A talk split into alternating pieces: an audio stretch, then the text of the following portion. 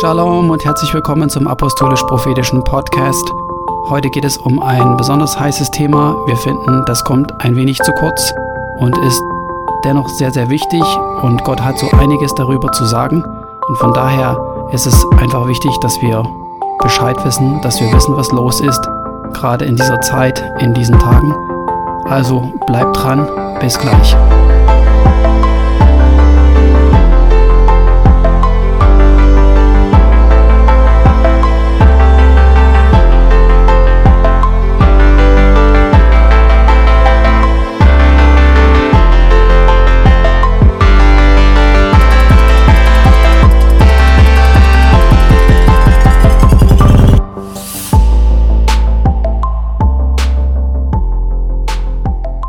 Heutige Thema ist das Reich des Antichristen aus dem Nahen Osten. Wir haben ja schon mal eine Folge gemacht zu dem Thema äh, der Antichrist oder das Reich des Antichristen. Die könnt ihr euch gerne nochmal anhören, wenn ihr sie noch nicht gehört habt. Heute soll es nochmal um das Thema gehen. Und zwar aus folgendem Grund. Ich weiß nicht, wie es euch geht. Ich habe bis jetzt schon viele verschiedene Gemeinden besucht aus unterschiedlichen Den Denominationen in Deutschland und ich habe ehrlich gesagt noch nie eine Predigt darüber gehört. Ja, von, wenn man sich bekehrt, hört man davon von anderen Christen. Irgendwann kommt der Antichrist. Man hat vielleicht auch schon mal was im Internet darüber gelesen, vielleicht auch selber schon mal die Offenbarung sich angeguckt und hat dann auch irgendwie ein bisschen Angst davor, ähm, so nach dem Motto, hoffentlich lebe ich nicht in der Zeit, äh, wo der kommt, weil das allgemeine Bild ist so, ja, der wird über die ganze Welt herrschen, jedes einzelne Land äh, wird unter der Herrschaft des Antichristen sein und alle äh, werden ihn anbeten müssen, beziehungsweise das Bild, was er aufstellt, und werden dieses Zeichen bekommen, wodurch sie nicht mehr kaufen oder verkaufen können.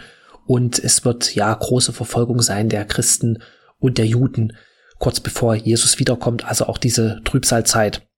Okay, es ist aber wichtig, dass wir als Christen wissen, wer der Antichrist ist. Jetzt fragst du dich, okay, woher kannst du das wissen? Erstens, wenn Gott nicht wollen würde, dass wir das wissen, hätte er nicht so viel darüber in der Bibel geschrieben. Ja, es gibt mehr Bibelstellen und Hinweise auf das zweite Kommen Jesu, den sogenannten Tag des Herrn, als zum Beispiel auf das erste Kommen Jesu.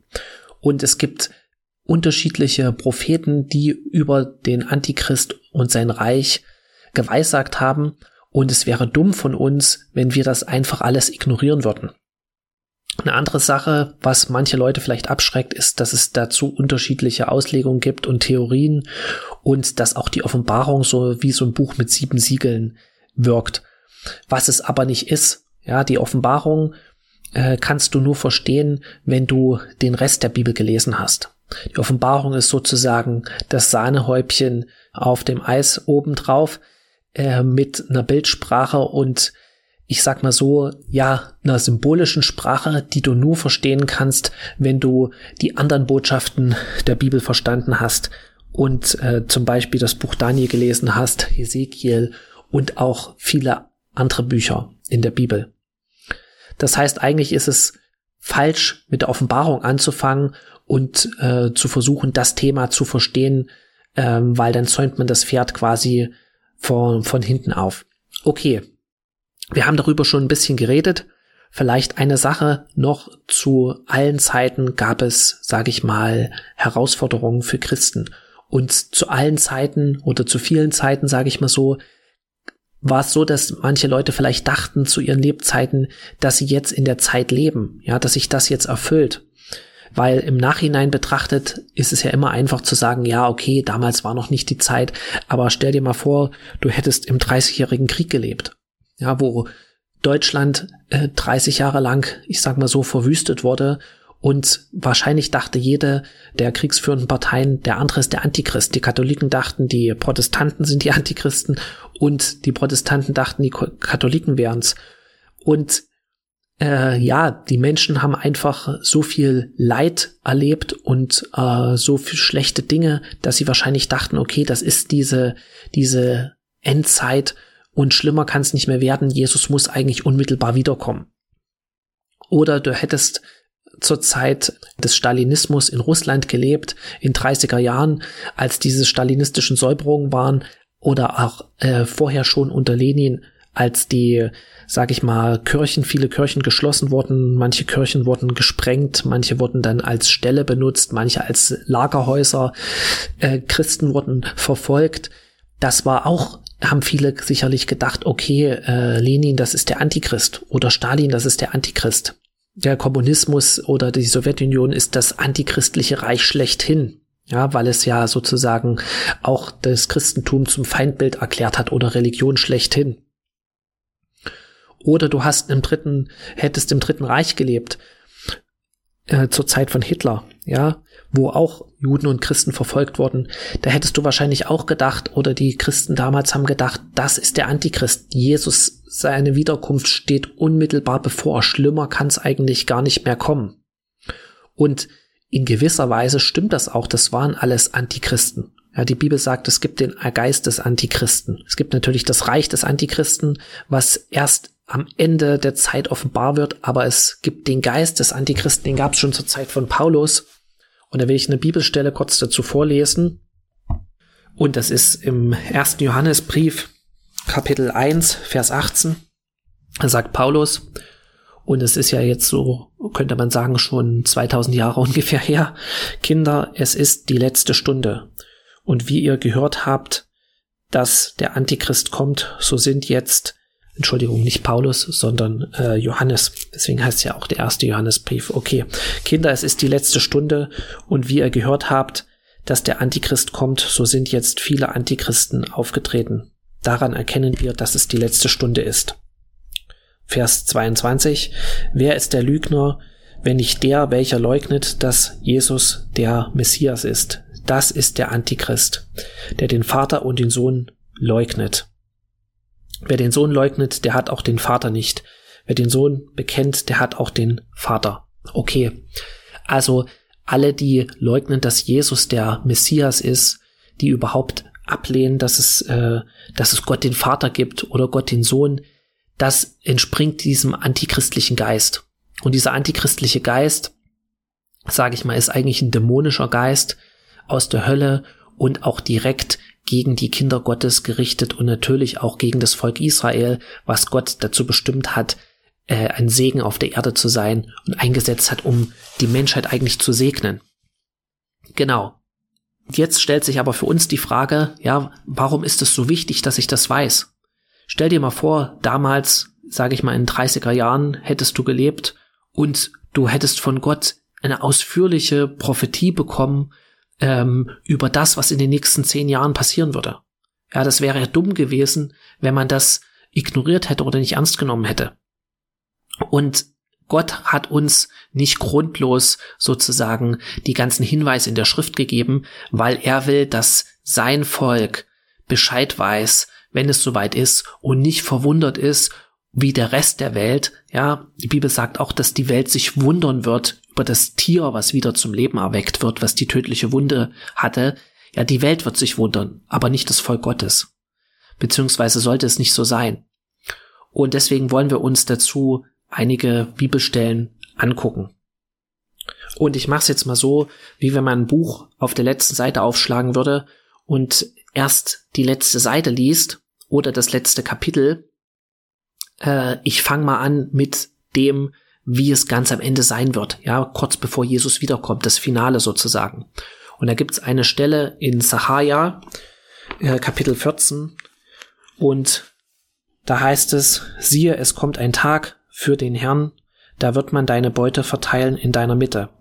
Da werde ich alle Heidenvölker bei Jerusalem zum Krieg versammeln, und die Stadt wird erobert, die Häuser werden geplündert und die Frauen geschändet oder vergewaltigt werden, und die Hälfte der Stadt muss in die Gefangenschaft ziehen. Der Überrest des Volkes aber soll nicht aus der Stadt ausgerottet werden. Aber der Herr wird ausziehen und gegen jene Heidenvölker kämpfen, wie damals am Tag seines Kampfes, am Tag der Schlacht. Ja. Und seine Füße werden an jenem Tag auf dem Ölberg stehen der vor Jerusalem nach Osten zuliegt. Und der Ölberg wird sich in der Mitte spalten nach Osten und nach Westen hin zu einem sehr großen Tal. Und die eine Hälfte des Berges wird nach Norden zurückweichen und die andere nach Süden. Okay, das kennt ihr sicher. Hier steht also, Jahwe wird ausziehen und gegen jene Heidenvölker kämpfen wie damals am Tag seines Kampfes, am Tag der Schlacht. Seine Füße werden auf dem Ölberg stehen. Das ist sozusagen das Finale. Kurz bevor Jesus wiederkommt, wird äh, eine Armee oder mehrere Armeen bestehend aus ganz vielen Völkern in Jerusalem oder Jerusalem erobern, Israel erobern, mutmaßlich, und die Hälfte der Stadt in Gefangenschaft führen. Das ist das Ende.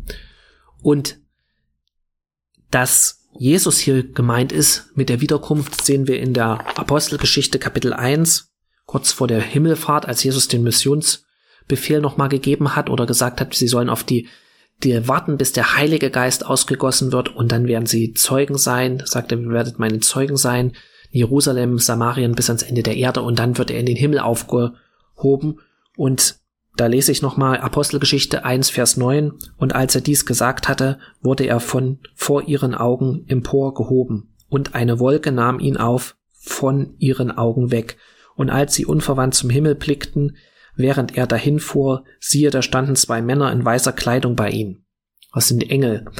Die sprachen, ihr Männer von Galiläa, was steht ihr hier und seht zum Himmel? Dieser Jesus, der von euch weg in den Himmel aufgenommen worden ist, wird in derselben Weise wiederkommen, wie ihr ihn habt in den Himmel auffahren sehen. Vers 12.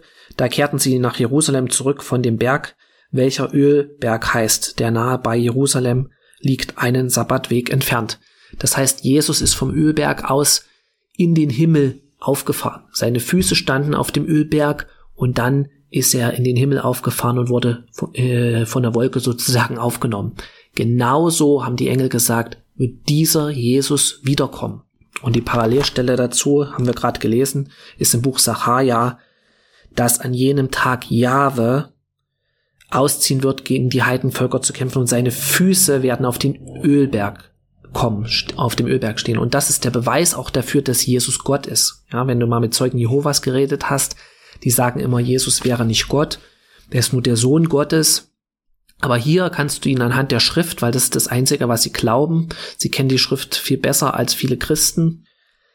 Und da siehst du, dass sozusagen Jesus und der Herr dieselben sind. Ja, okay. Gut. Also die Wiederkunft Jesu. Ich habe gesagt, wir fangen quasi am Ende an und dann gehen wir zurück.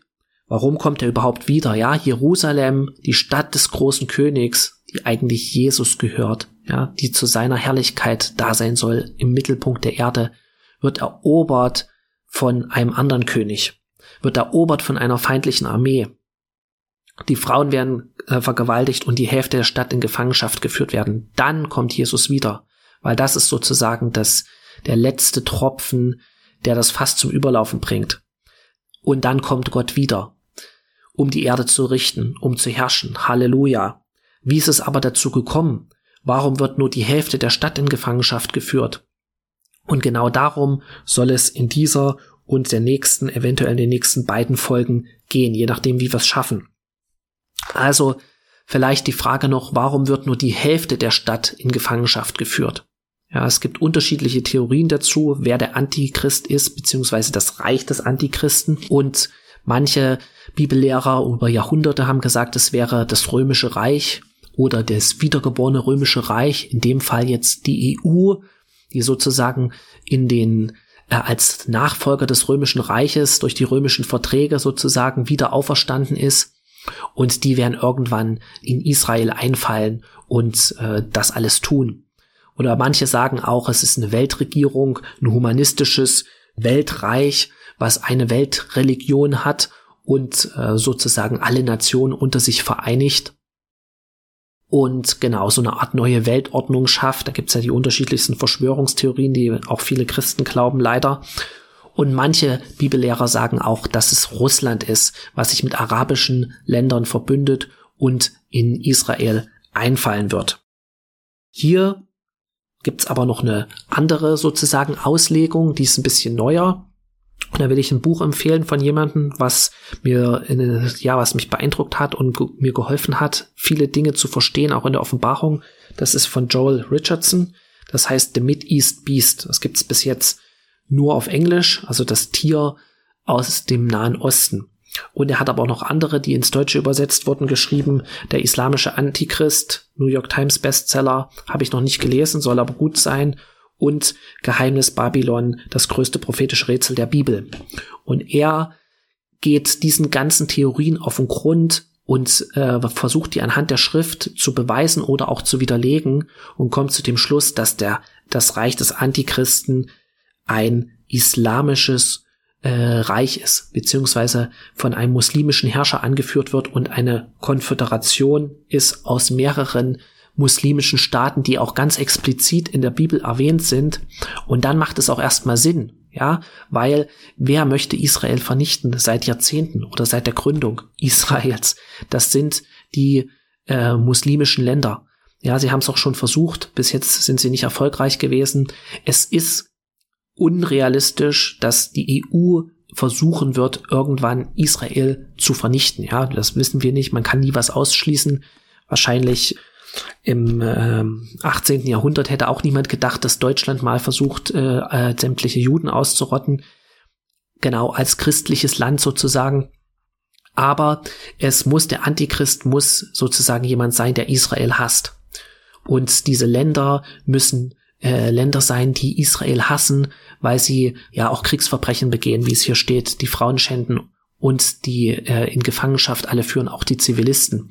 Und ganz wichtig, nur die Hälfte der Stadt. Ja, in Jerusalem. Jerusalem ist immer noch äh, äh geteilt eigentlich de facto durch die Bevölkerung. Es gibt Juden, es gibt Christen, es gibt aber auch ganz viele Muslime im Osten Jerusalems.